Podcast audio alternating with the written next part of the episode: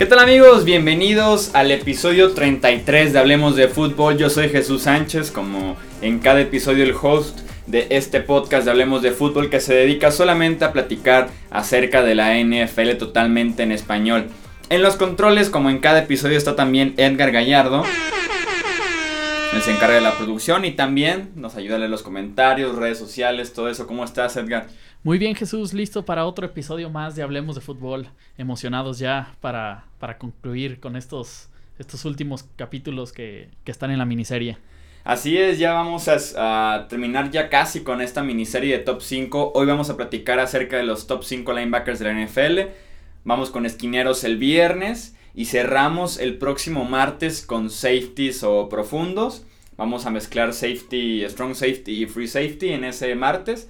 Y ya oficialmente el próximo, el viernes de la próxima semana, arrancamos con las previas división por división de cara a la temporada con alguno que otro pronóstico, uno que otra dinámica para que hacerlo aquí entretenido.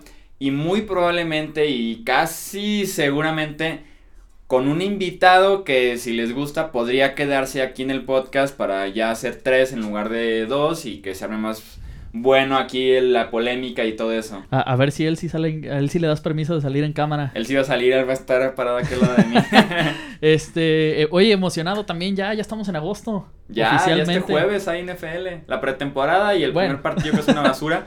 Pero, pero, este jueves ya, ya, hay. Por lo menos ya, ya no es lo mismo que la semana pasada, ¿no? No, y este jueves ya hay, si no es que pasa lo del año anterior, que se suspendió el juego como una hora antes de que iniciara, ¿verdad? Híjole, no, no hay que echar la sal. Eh, antes de pasar con los linebackers, vamos a leer rápidamente los comentarios que nos dejaron en los capítulos 31 y 32 que platicamos acerca de pass rushers y defensive tackles. Ok, en el episodio 31 tenemos un comentario de Porfirio Rodríguez. Dice, hola, saludos desde Costa Rica, siempre los escucho, sigan así. Muchas gracias Porfirio, saludo grande hasta Costa Rica, pura vida por allá. A gusto. A ver si luego nos invitan por allá. Sí, ¿eh? Y en el otro episodio tenemos un comentario de nuestro buen seguidor Diego Parra, buen seguidor y buen amigo también. Saludos, Dice, Diego. ¿qué onda, güeritos? Se me pasó dejarles mi top 5 de quarterbacks en los episodios pasados, uh -huh. pero aquí está. Y entre paréntesis, pero me gusta más como hashtag, Chuy no sabe de NFL. Dice, del primer lugar, Thomas Edward, Patrick Brady. Segundo lugar, Thomas Edward, Patrick Brady. Creo que ya saben a dónde vamos, hasta el quinto lugar. Hasta el quinto lugar. Pero casualmente mete un sexto y pone a Aaron Rodgers. Él también está a favor de tener un sexto a pesar de que es top 5, ¿ves? Tú eres el único que no le gusta, Edgar. No, no me gustó, no me gustó. Pero bueno. Saludos los, a Diego. Co gracias. coincido con los primeros cinco lugares. coincido siempre y cuando no menciona a Drew Brees. sí, exactamente. y esos fueron los comentarios. Eh, les recordamos que, que pueden dejarnos esos comentarios en cualquier plataforma, no solo en YouTube. Así es, o también por redes sociales, si, si se les hace más fácil por ahí. Gracias de verdad por cada uno de los comentarios, los que nos escuchan y no dejan comentario, también un saludo para ustedes, un abrazo, esperemos que sigan disfrutando de Hablemos de Fútbol y que nos puedan hacer llegar a algún punto su retroalimentación, ya sea por cualquier vía, como bien les explicaba Edgar. Vamos ahora sí con el top 5 de los linebackers de la NFL actualmente, como en cada episodio de este top 5 vamos a recordar el, los 5 mejores de Pro Football Focus la temporada anterior. En el quinto lugar pusieron ellos a Sean Lee de los Dallas Cowboys con calificación de 87.3.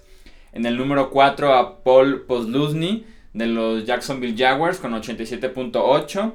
En la tercera posición Bobby Wagner con 90.8 de los Seattle Seahawks. En la segunda posición a Luke Kuechly de los Carolina Panthers con 93.1 y finalmente en el primer puesto y de manera extremadamente sorpresiva a Gerald Freeman de los Chicago Bears con una calificación de 93.9. Yo creo que esto fue la mayor sorpresa desde que Pro Football Focus hace como unos 3-4 años antes de que realmente se dieran a conocer. Creo que sí fue la campaña 2012 en la que dijeron que Ryan Tannehill había sido el mejor, el mejor quarterback de la temporada. No es una locura tan grande porque Gerald Freeman sí tuvo una muy buena campaña con Chicago, pero yo no lo pondría como el mejor a pesar de que sí varios de los que están en el top 5 se perdieron cierto tiempo la campaña anterior y por eso no calificaron tan bien como es el caso principalmente de Luke Kuechly, que a pesar de la lesión apenas le sacó .8 Freeman en la primera posición. Vamos ahora sí con el top 5 de Hablemos de Fútbol, el top 5 personal que tengo en esta posición de apoyador. Hablando específicamente y solamente de los linebackers interiores, ya platicamos la semana pasada de los pass rushers, que incluía defensive ends y outside linebacker. Vamos a dedicarnos hoy al linebacker central, al interior. En esta sexta posición, o también conocido como los que se quedaron fuera, por muy poquito, tengo a Donta Hightower, el linebacker de los New England Patriots, a CJ Mosley, el linebacker de los Baltimore Ravens, y a Bonta Burfict, el de los Cincinnati Bengals. En el caso de Donta Hightower, las lesiones no le han permitido tampoco tener a veces la, la, gran temporada como es proyectado muchas veces. Además de que siento que se pierde en el sistema de Nueva Inglaterra, pero sí debería ser considerado más seguido porque te puede jugar, es capitán de la defensiva y es el que llama las jugadas en un sistema muy complicado con Bill Belichick y Matt Patricia. Eh, juega en el centro del campo, si se requiere puede jugar como outside linebacker y presionar al coreback. Es el linebacker interno más efectivo yendo al coreback por el centro en un blitz, entonces Donta Hightower tiene argumentos para ser considerado entre los 5 mejores. CJ Mosley también rapidez y agilidad pura, muy bueno en cobertura. Y en el caso de Bonta Burfict, que parece que es el linebacker ideal hasta cierto punto. Y hasta que se vuelve de la nada loco y vienen los castigos, vienen los arrestos, vienen las expulsiones de los partidos por andar pegando. Entonces, Bonta Burfict desde que estaba en la Universidad de Arizona State era un super talento, pero que se fue en drafted justamente por tantos problemas que tenía fuera del terreno de juego. Vamos ahora sí con la quinta posición, arrancamos con uno de los dos linebackers que aparecen en este top 5 que juegan en Seattle y nos referimos aquí en la quinta posición a KJ Wright de los Seahawks, que es un caso similar al de Donta Hightower porque se pierde muchísimo en esa defensiva que ya hemos mencionado en capítulos anteriores.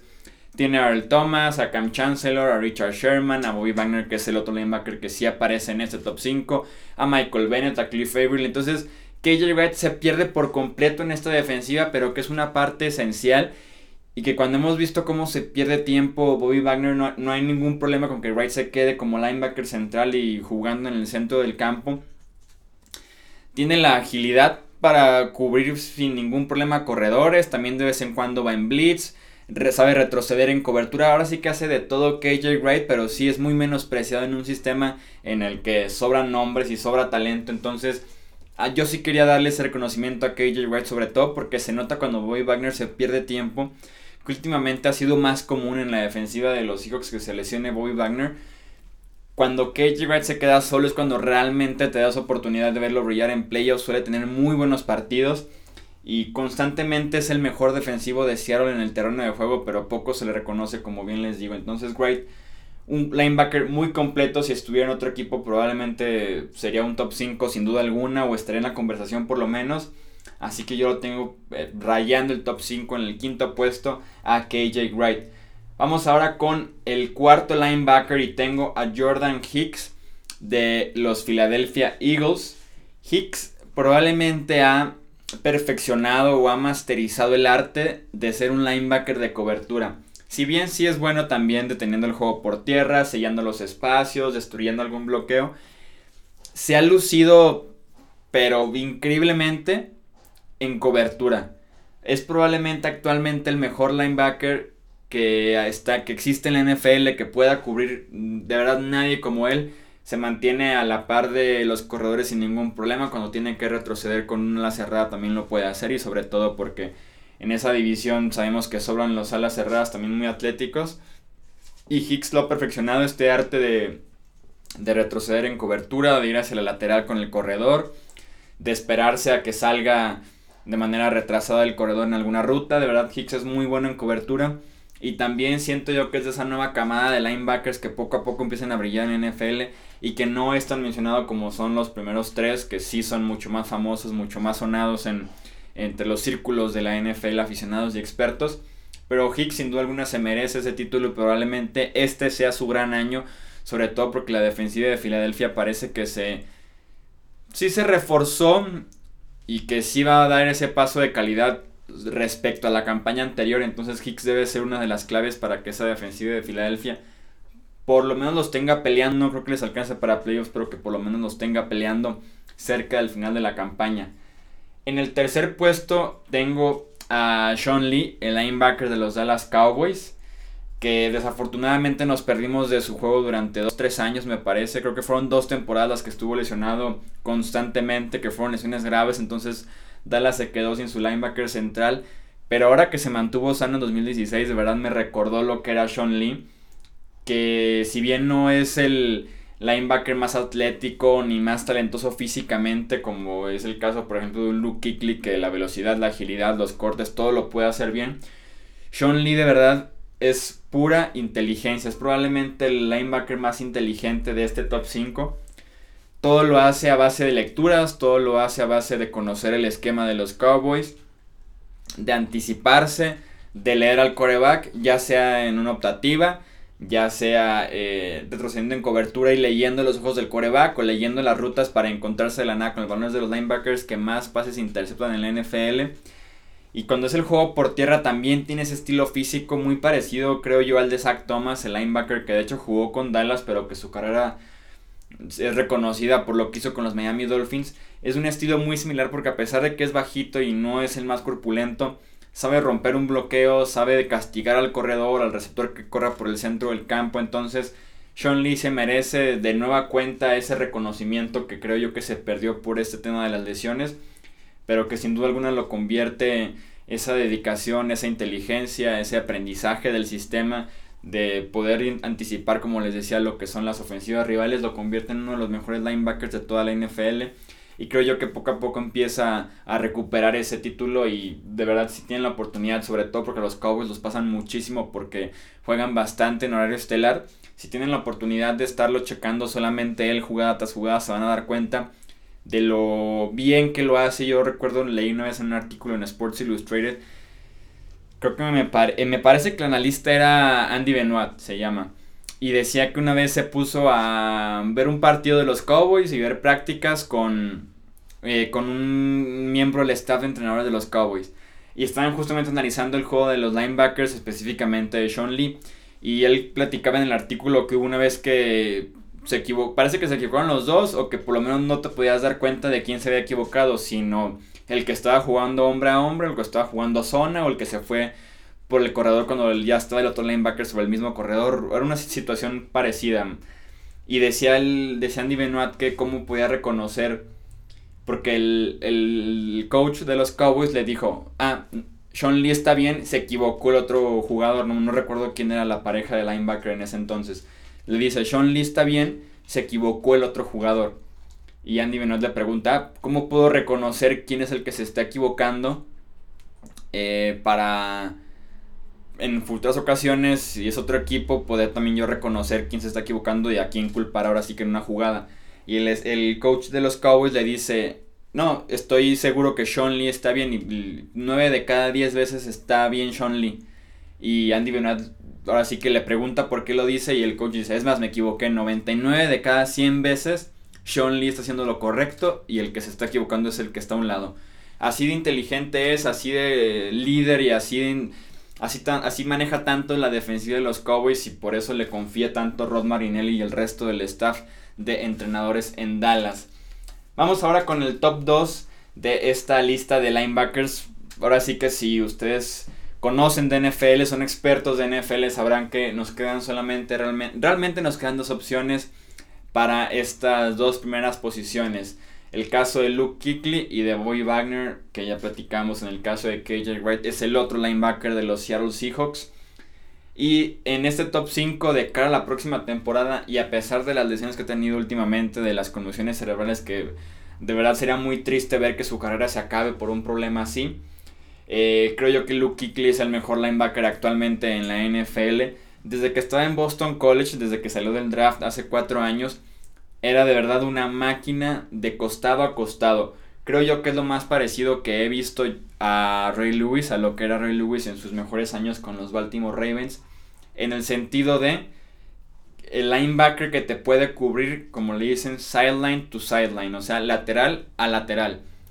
Que si está en el centro del campo y es core hacia la derecha porque es eh, un acarreo totalmente abierto por afuera del tackle, Kikli va a llegar. Si es hacia otro lado, Kikli va a llegar. Si es retroceder en cobertura para cubrir, como ya vimos en muchos casos, a Rob Gronkowski en aquel Monday Night que fue muy famoso, el Panteras contra Patriotas.